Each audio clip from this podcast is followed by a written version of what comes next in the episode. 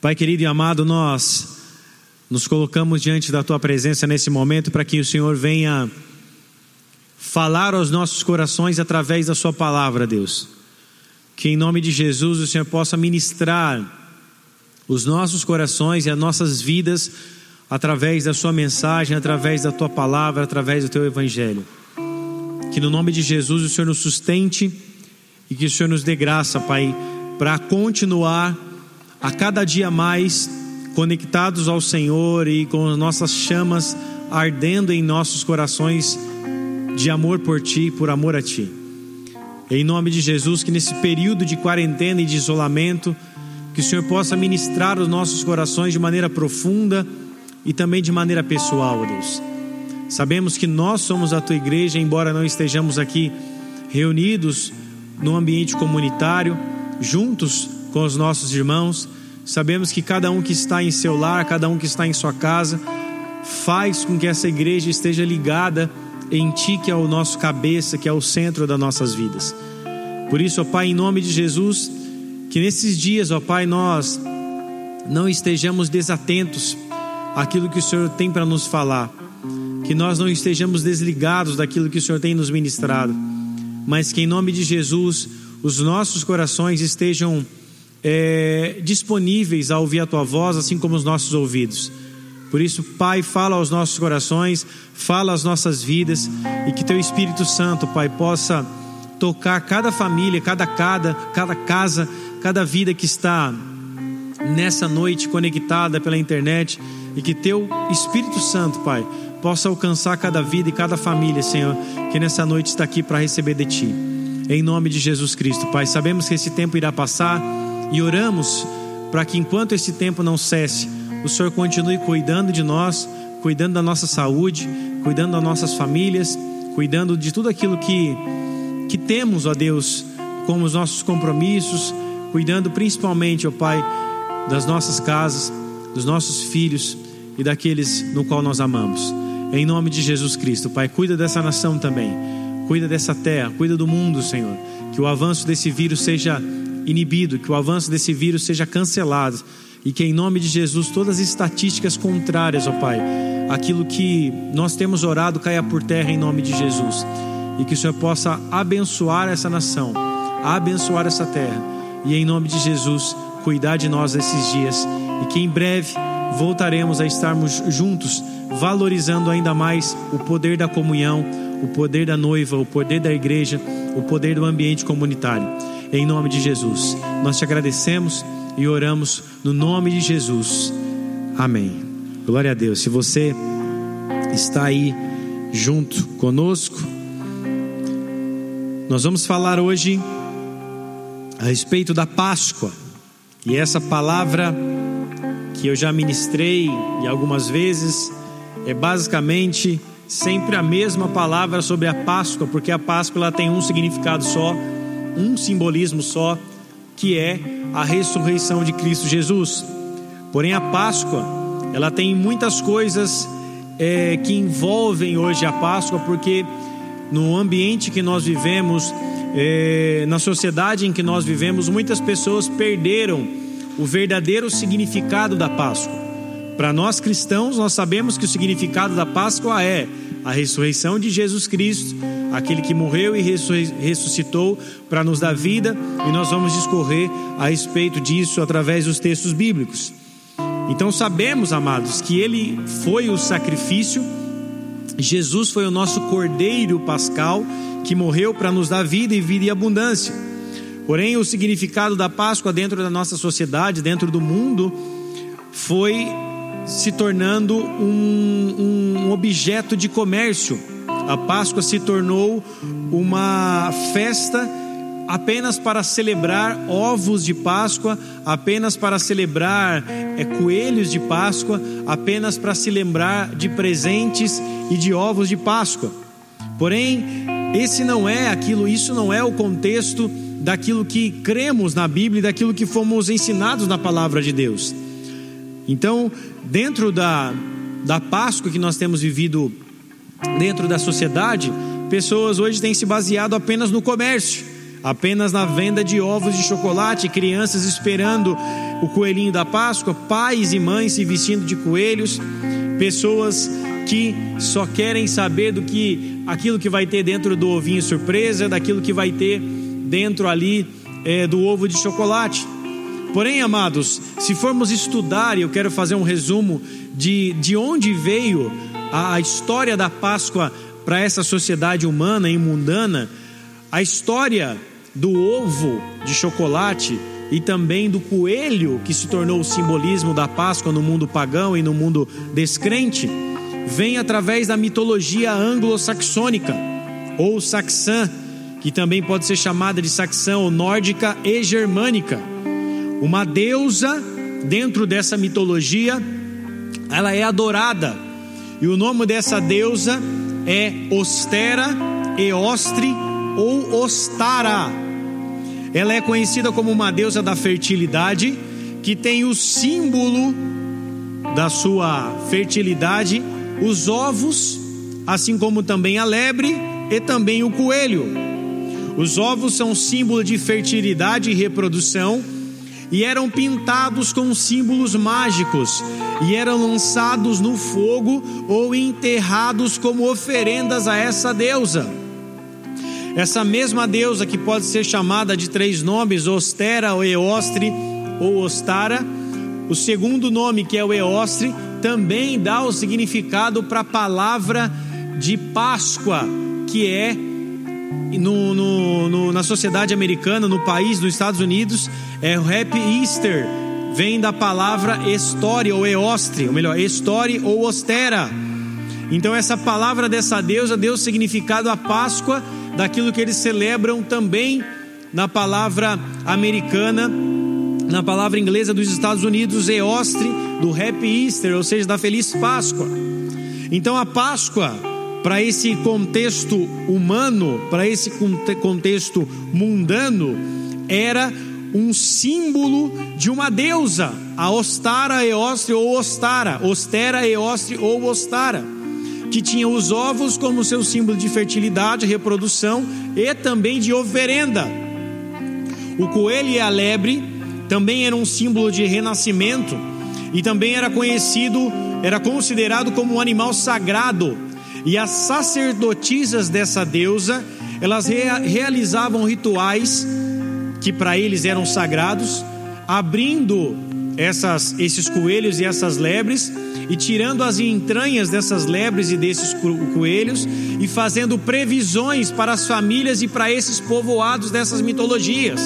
Ou seja, eles faziam como uma cartomante assim o faz nos dias de hoje, previsões do futuro, só que eles não faziam com cartas, eles faziam com as entranhas da lebre e também com as entranhas do coelho, que era um símbolo de reprodução, de fertilidade para essa deusa chamada Ostera, Eostre ou Ostara. Se você está comigo, diga amém. E ao realizarem esse ritual, eles entoavam um cântico que era mais ou menos assim: Lebre de oeste, que sorte as suas entranhas trazem para mim. Isso vai te fazer lembrar de uma referência musical do Coelhinho da Páscoa que diz: Coelhinho da Páscoa, o que trazes para mim? Então, até a música do Coelhinho da Páscoa, o que trazes para mim, era uma lembrança, foi é, originada através da música que cantava Lebre de Oeste, que sorte as suas entranhas trazem para mim, porque as entranhas dessas lebres eram feitas o que? Eram feitos ali rituais em, ah, com cânticos entoados dessa forma para trazer ali é, previsões do futuro, assim como uma cartomante, assim como outros que jogam búzios, ou até mesmo outras denominações e religiões pagãs o fazem. Então, essa lebre ou esse coelho, que era o símbolo da fertilidade, nessa cultura e nessa mitologia anglo-saxônica, ela poderia ser vista na lua cheia. E a lua cheia também, que é a representatividade ou a representação de Semiramis, que é uma deusa mãe, se por sinal de ser deusa mãe, também tem o aspecto de fertilidade e também tem o aspecto feminino de Lúcifer, Se você tiver curiosidade, depois que acabar essa palavra, digita no Google Semiramis, que você vai ver um aspecto feminino de um demônio ou de Lúcifer, de um anjo caído do céu, ou próprio Satanás. Então esses cultos pagãos foram misturados com o passar do tempo e absorvidos à Páscoa judaica cristã no momento de confusão e também de secretismo religioso. Após o ano 300 de Cristo, sabemos que a igreja começou a ser perseguida, a igreja começou a, a sofrer influências tanto da mitologia grega, como também da mitologia romana, como da cultura romana, e isso foi é, se misturando, foi tendo esse sincretismo religioso, que essa mistura de, de, de filosofias, e sabemos que a igreja romana, com um papel muito poderoso de Constantino como imperador, institu, instituindo a religião cristã ali como a religião principal de Roma, todo o sincretismo religioso, todo o paganismo, todo o humanismo, toda a cultura grego-romana foi colocada ali dentro do cristianismo, dentro da cultura judaica cristã e virou a bagunça que virou.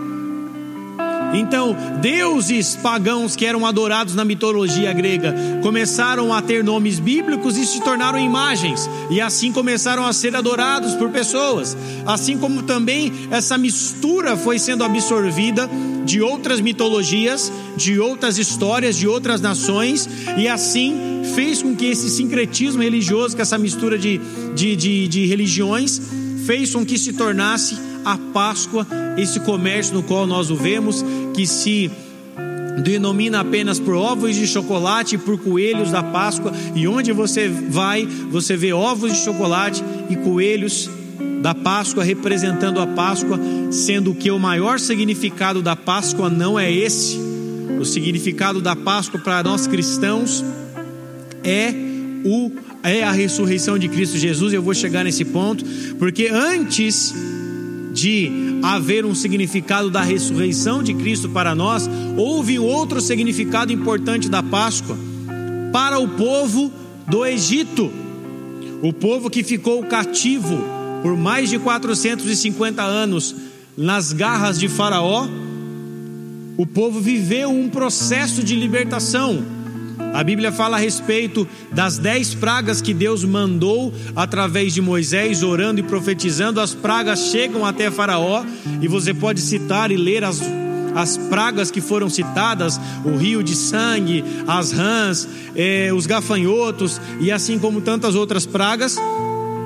E a última praga a ser enviada, que ali traria a separação do povo jude, do povo hebreu de ser escravo no Egito para passar por esse processo de libertação para chegarem até a terra prometida, para atravessarem o Mar Vermelho e chegarem até a terra prometida, para caminharem rumo à terra prometida.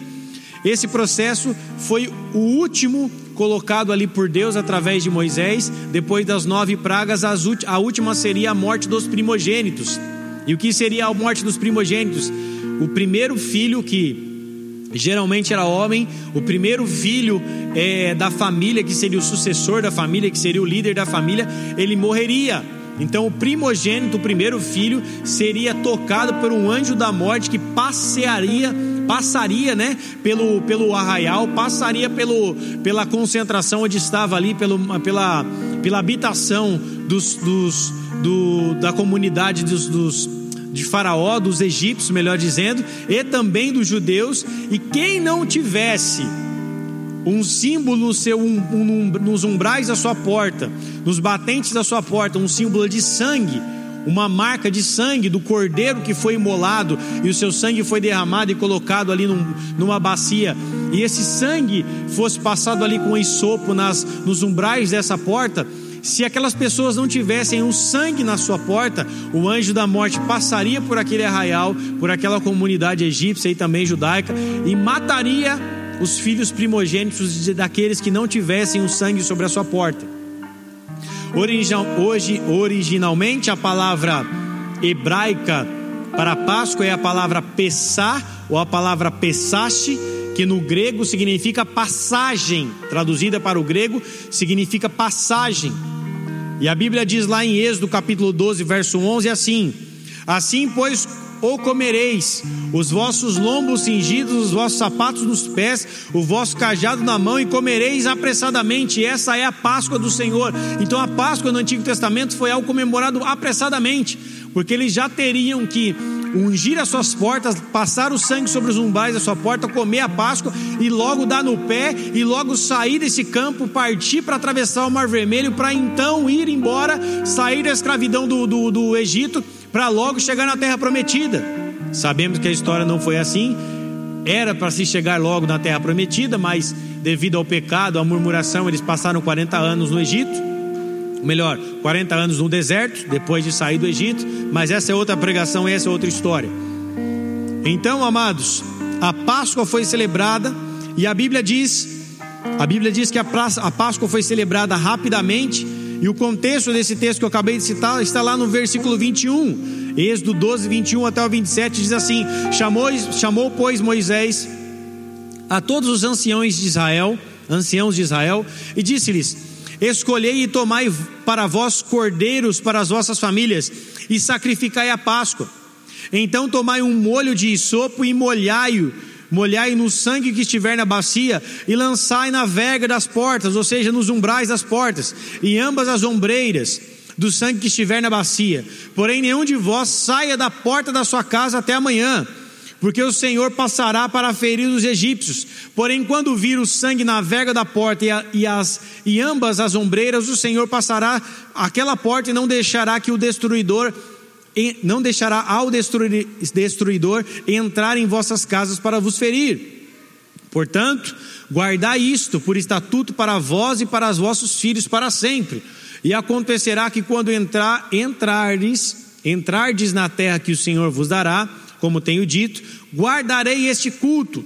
E acontecerá que quando os vossos filhos vos disserem que culto é esse, o vosso, então direis: este é o sacrifício da Páscoa ao Senhor, que passou as casas dos filhos de Israel no Egito, quando feriu aos egípcios e livrou as nossas casas. Então o povo, então o povo inclinou-se e adorou. Então, amados, nós vemos aqui que Moisés pediu para os chefes das famílias, ali os anciãos de Israel, separarem os cordeiros, que eles matassem o cordeiro, colocassem o sangue sobre uma bacia, pegassem um isopo, molhassem o isopo, passassem nos umbrais da porta, nos batentes da porta, para que aquele sangue trouxesse proteção.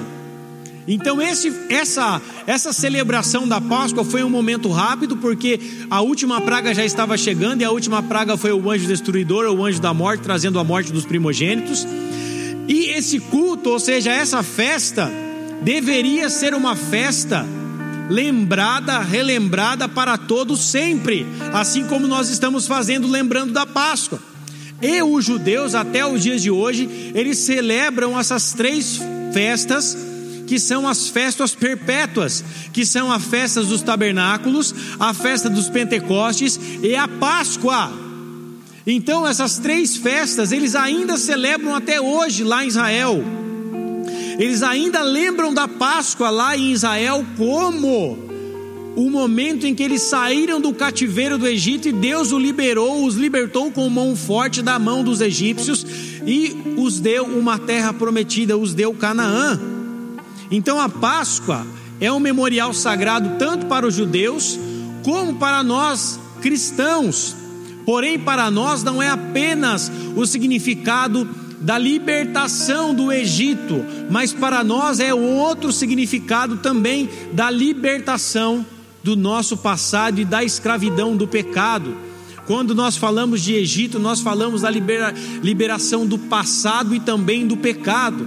Você pode até ouvir um jargão crente que diz assim: e aí, irmão, estava dando uma volta no Egito, ou seja, estava dando uma volta no mundo, estava andando pelo pecado porque o Egito simboliza o passado, o Egito simboliza o pecado, o Egito simboliza o mundo, onde o povo hebreu estava ali cativo, preso, escravo por 450 anos. Mas a partir do momento em que a última praga chega, a partir do momento em que o anjo da morte passa pelo arraial dos egípcios e mata os primogênitos, eles foram liberados para partir eles foram liberados para seguir o seu rumo, seguir o seu caminho. Então a Páscoa, tanto para os judeus como para os cristãos, é um simbolismo, é um retrato de, de um momento de passagem, assim como significa a palavra Pessache, que significa passagem, a palavra Páscoa no original significa passagem. Então é um momento de passagem. Jesus na Páscoa ele passou da morte para a vida, assim como aquele povo que estava morto, sendo escravo no Egito, passou para a vida, ou seja, passou para a liberdade. E a própria palavra nos diz que o Senhor nos libertou, ou seja, para ele nos deu liberdade, nos tirou da morte e nos deu vida. Ou seja, nós saímos, passamos da morte para ter vida. Foi para a liberdade que Cristo nos libertou. Então, no contexto judaico, eles comiam a Páscoa, hoje eles comem a Páscoa até os dias de hoje, com pães ázimos, que são pães sem fermento, para lembrar que eles precisam tirar o pecado de sua vida. Eles comem também a Páscoa com ervas amargas, porque as ervas amargas, no momento que eles comem, eles lembram do gosto de como era ser escravo no Egito, ou seja, do gosto amargo da escravidão e com outras iguarias que eles comem ali também. Mas eles comem o pão sem fermento, ou seja, sem pecado, porque o fermento na Bíblia simboliza pecado, e também as ervas amargas, e também, obviamente, o cordeiro pascal, que para eles representam ali a liberação do Egito. Então, amados, para nós, a Páscoa é um momento de reflexão para nós cristãos, para nós que estamos em Cristo e cremos no Senhor Jesus como nosso único e suficiente Salvador. A Páscoa é um momento de reflexão para lembrarmos de onde Deus nos tirou. A Páscoa é um momento de lembrarmos de quem nós éramos antes de Cristo. A Páscoa é um momento de nós lembrarmos de como Deus nos libertou do nosso passado, da escravidão do Egito, ou seja, da escravidão do mundo, da escravidão do passado que nós vivíamos. Então, esse é o momento de nós olharmos para trás. A Páscoa é o momento de termos um memorial das nossas vidas. Obviamente, como central objetivo da Páscoa, o objetivo central da Páscoa é relembrar e saber da ressurreição de Cristo mas é também para nós lembrarmos que, se não fosse Jesus Cristo ter alcançado as nossas vidas, o que seria de nós hoje? Ou quem seríamos nós hoje? Então a Páscoa é o momento de eu e você lembrarmos como nós chegamos na igreja, como nós começamos a nossa caminhada. Chegamos vazios, cheios de si, talvez com um coração mau, chegamos impuros, idólatras, sem amor ao próximo, pecadores, muitas vezes nos prostituindo, nos drogando, com famílias perdidas, casamentos destruídos. Como nós chegamos até a Cristo? Como nós chegamos nesse contexto em que nós hoje estamos vivendo como, como cristãos e como aqueles que creem no Senhor? Então a Páscoa é o momento de nós lembrarmos de onde Deus nos tirou e aquilo que Deus fez pelas nossas vidas através do sacrifício de Jesus. Porque através do sacrifício dele, através do sangue dele derramado naquela cruz, nós recebemos vida, nós recebemos redenção, nós recebemos justificação, nós somos lavados e remidos pelo teu sangue e toda cédula de, de, de, de, de pecado, toda cédula que tinha contra as nossas vidas, que era contrária contra as nossas vidas, toda acusação contrária contra as nossas vidas, foi rasgada na cruz do Calvário. O apóstolo Paulo fala isso para os Colossenses, lá no livro de Colossenses, capítulo 2, verso 13 ao 15, diz assim: E quando vós estavas, estáveis mortos nos vossos pecados e na incircuncisão, incircuncisão da vossa carne, vos vivificou juntamente com Ele, perdoando-vos todas as vossas ofensas, havendo riscado a cédula que era contrária que era contra nós nas suas ordenanças, a qual de alguma maneira nos era contrária, e atirou do meio de nós, cravando-a na cruz, despojando os principados e potestades, e os expôs publicamente, e deles triunfou em si mesmo. Aleluia!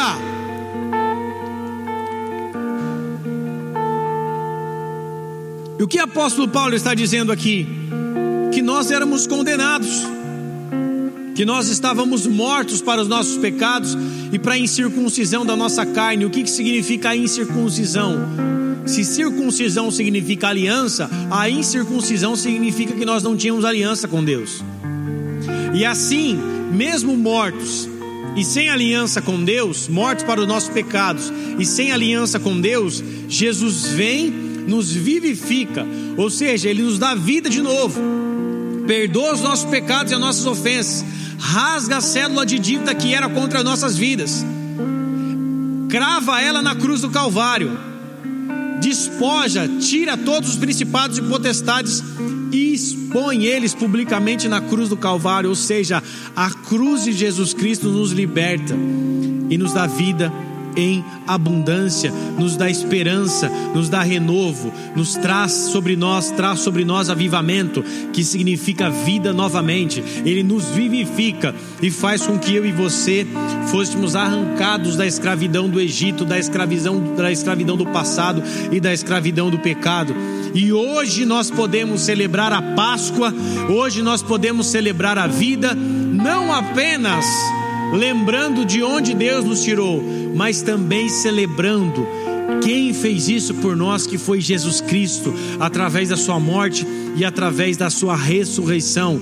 Porque se Ele não tivesse ressuscitado após o terceiro dia, amados, o cristianismo não, te, não teria significado algum, o cristianismo ia ser apenas uma história mas como houve ressurreição, como houve vida, e Jesus morreu, venceu a morte, foi ali colocado num túmulo, mas a tumba hoje está vazia, e eu pude presenciar isso com meus próprios olhos, eu pude tocar na tumba onde Jesus foi enterrado, onde Jesus foi colocado ali pelos seus amigos, por José de Arimateia e pelos seus outras pessoas que ali embalsamaram seu corpo e colocaram ele numa tumba. Eu pude entrar dentro daquela tumba, eu pude entrar dentro daquela daquela, daquele, daquele cemitério no jardim do túmulo, e eu vi que a tumba, que a tumba estava vazia, porque ele ressuscitou, venceu a morte. As escrituras dizem que ele passou mais ou menos 40 dias com os seus discípulos, andando com os seus discípulos, comendo com os seus discípulos, e depois foi ao céu e não deixou o Espírito Santo. Ou seja, amados, ele venceu a morte, porque ele venceu a morte. Hoje nós temos a esperança da vida eterna. Então a Páscoa é o momento de nós celebrarmos a vida de Jesus em nós e aquilo que ele fez por nós naquela cruz. Ele é o nosso cordeiro pascal. O que o povo fez no Egito, antes de chegar à última praga, foi matar um cordeiro e pegar o sangue daquele cordeiro e passar sobre as suas portas para que trouxesse proteção. Jesus é o cordeiro pascal ele morreu, ele derramou o seu sangue naquela cruz para que nos trouxesse vida e proteção e nos livrasse da morte. Por isso, amados, quando, quando João Batista, primo de Jesus, olha na primeira aparição pública de Jesus no seu ministério, começando o seu ministério, João Batista olha para Jesus em João capítulo 1, verso 29 e 30. Ele fala assim: No dia seguinte, João viu Jesus que vinha para ele disse: Eis o Cordeiro de Deus que tira o pecado do mundo. Este é aquele do qual eu disse: Após mim vem um homem que foi antes de mim, porque já era primeiro do que eu. João Batista, quando vê Jesus, ele fala: Esse é o Cordeiro de Deus que tira o pecado do mundo. Esse é o Cordeiro Pascal. Então João Batista já sabia que era aquele que iria remir os nossos pecados, que Jesus seria o Cordeiro, como Isaías profetiza que ele era um cordeiro, como ele era um cordeiro mudo sem defeito, e foi para a cruz para as nossas vidas, ele foi para a cruz para nos dar vida e foi para a cruz para salvar as nossas vidas. Ele foi ali triturado naquela cruz, ele foi esmagado naquela cruz, ele foi entregue por nós como um cordeiro que mudo e sem defeito, ou seja, ele é o nosso cordeiro pascal. E João Batista quando vê Jesus, quando enxerga Jesus, quando olha para Jesus, ele diz: Esse é o Cordeiro Pascal, esse é o Cordeiro de Deus que tira o pecado do mundo, esse é aquele que veio antes de mim, que já era antes de mim, esse é aquele que eu havia dito, esse é aquele que eu havia profetizado, esse é aquele que eu não sou digno de desatar as correias das suas sandálias. Esse é o Salvador e o Redentor da humanidade. Esse é Jesus, o Cristo, o Filho de Deus. Por isso, amados, na Páscoa nós relembramos de onde saímos através daquilo que Ele, Jesus, fez por nós. Nós podemos olhar para trás e vermos aquilo que Ele já fez por nós. Talvez o contexto da sua vida hoje não esteja como você gostaria. Talvez o contexto da sua vida hoje não é aquilo que você esteja vivendo, não é aquilo que você esperava.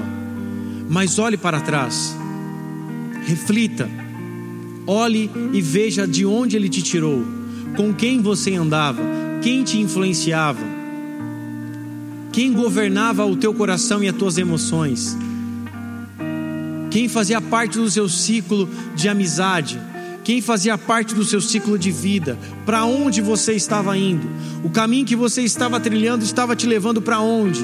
Para a vida ou para a morte? Então, esse é o momento de lembrarmos aquilo que Ele fez por nós. Como estava o teu casamento?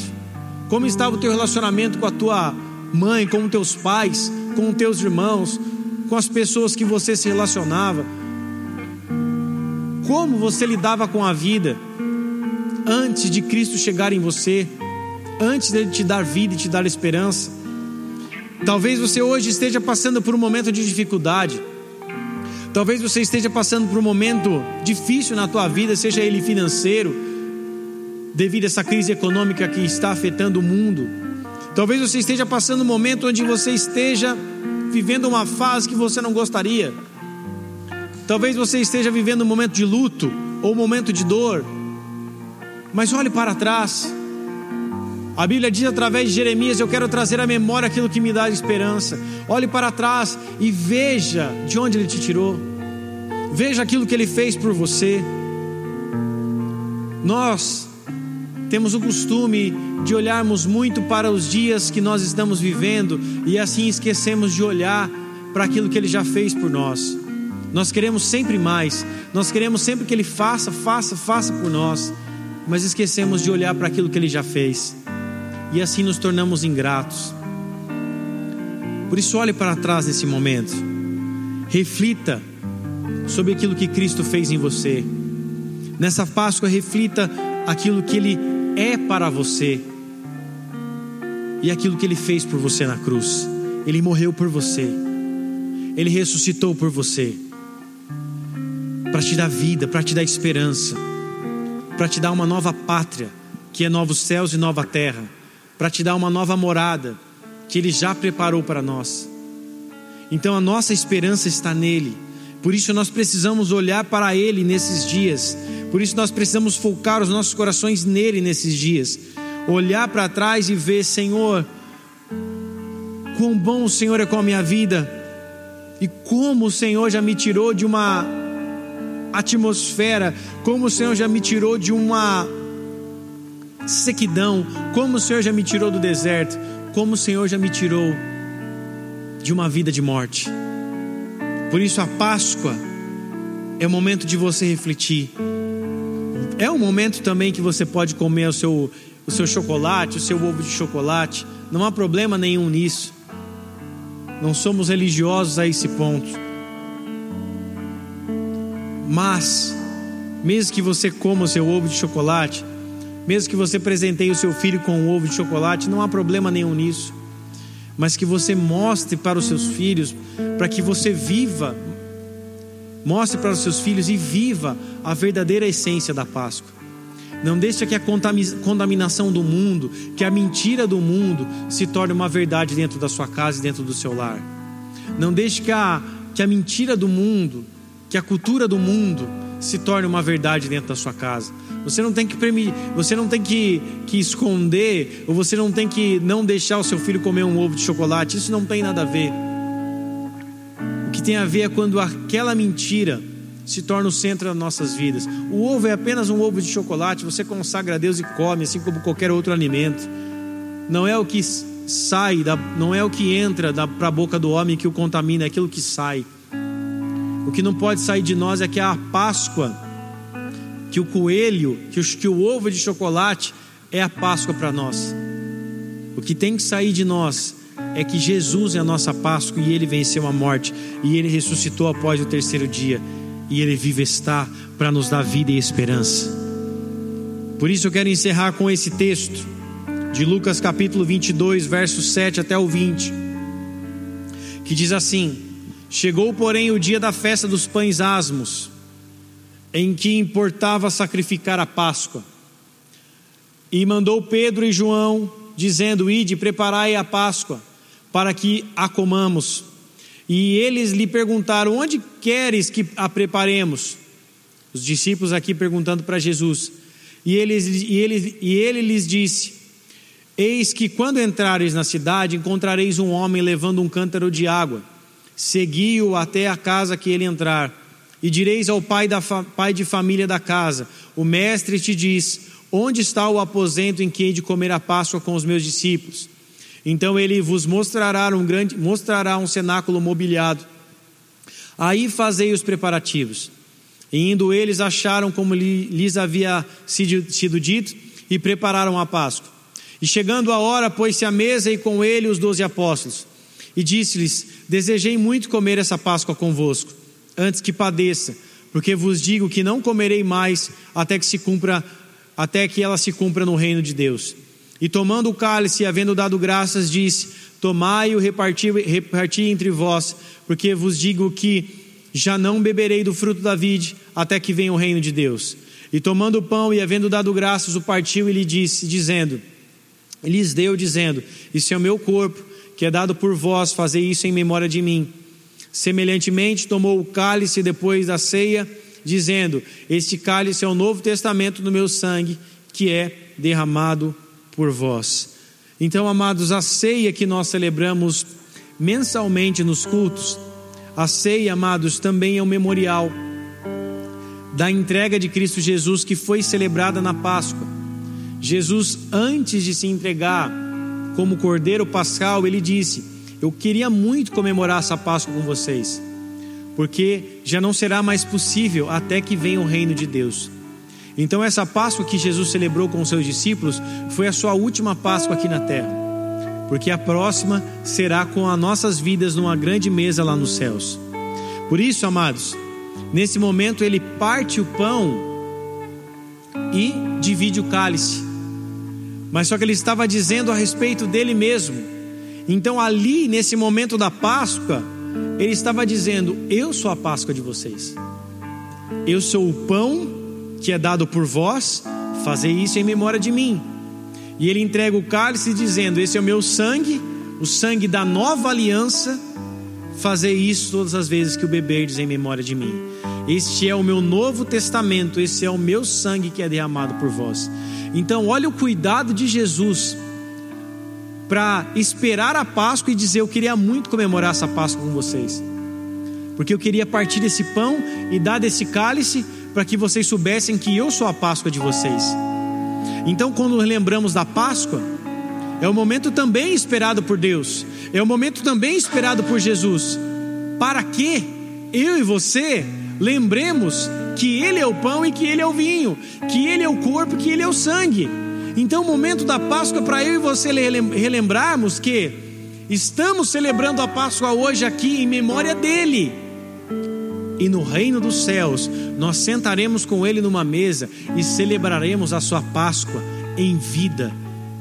A Páscoa nos céus será o momento em que Deus nos passou da terra para os céus através da salvação. Então, amados, eu e você devemos lembrar da Páscoa não apenas como um memorial, mas como um símbolo profético de algo que irá acontecer no reino dos céus, porque ele já disse isso e deixou bem claro. Até que venha o reino dos céus, ou seja, no reino dos céus será celebrada a Páscoa. No reino dos céus nós celebraremos aquilo que ele fez por nós. Então, esse tempo de passagem, que significa Páscoa, é um tempo de lembrarmos do seu amor por nós, obviamente, da sua entrega, do seu sacrifício e da sua ressurreição que nos dá vida. Por isso, amados, tire aquilo que não pertence do Senhor da tua vida, tire o velho. Eles comiam os pães ázimos, ou seja, os pães sem fermento, sem o pecado. Retire o pecado da tua vida, retira aquilo que te faz pecar, retira aquilo que te afasta de Deus, retira aquilo que te afasta da presença do Espírito Santo. Libere perdão.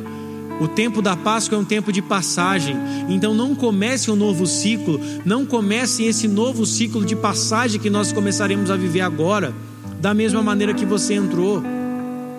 Faça algo diferente para que o seu, o seu tempo após Páscoa, os seus dias após Páscoa seja diferente. Reflita sobre isso, aquilo que precisa mudar em você, aquilo que precisa mudar não apenas nas pessoas que estão ao seu redor, mas aquilo que precisa mudar em você.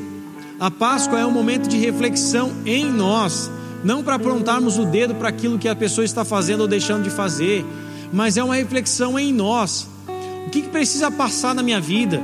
O que, que eu preciso viver como passagem da minha vida? O que, que resta de fermento, ou seja, o que, que resta de pecado em mim que precisa ser retirado? Para que eu viva esse sangue do Novo Testamento, ou seja, esse sangue da nova aliança, para que eu entre no novo contexto de vida, no novo, novo tempo da minha vida. Porque esse tempo, amados, é o tempo de relembrarmos quem Ele é, o que Ele fez e aquilo que Ele fará por nós. Por isso, a Páscoa, o seu verdadeiro significado para nossas vidas é a ressurreição de Jesus Cristo e a esperança que Ele nos dá através do seu sacrifício e do seu sangue derramado por nós.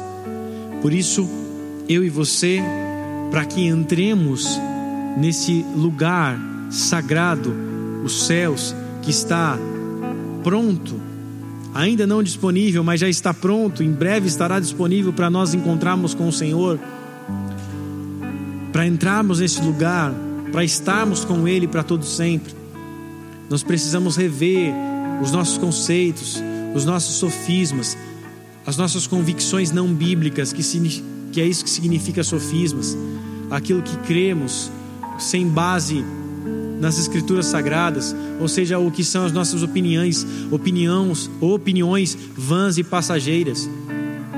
Por isso, não importa é, é, aquilo que pensamos, importa o que a escritura diz sobre a nós, sobre nós. É tempo de voltarmos à palavra, é tempo de voltarmos às escrituras, é tempo de olharmos para ele, é tempo de nos conectarmos com o Senhor Jesus Cristo, é tempo de nos voltarmos para ele, se esse é o caso de você estar desviado nessa noite e estar nos assistindo. É tempo de voltar ao Senhor. Porque em breve a Páscoa será celebrada não apenas num culto, não apenas numa igreja. A Páscoa será celebrada no reino dos céus para aqueles que creram, para aqueles que receberam o Cordeiro Pascal, o sacrifício do sangue de Jesus, e para aqueles que ressuscitaram com Ele, e a ressurreição com Ele significa o batismo mortos para os pecados, ressurretos no batismo, ressuscitados com Ele no batismo, crendo e sendo batizados e assim sendo salvos.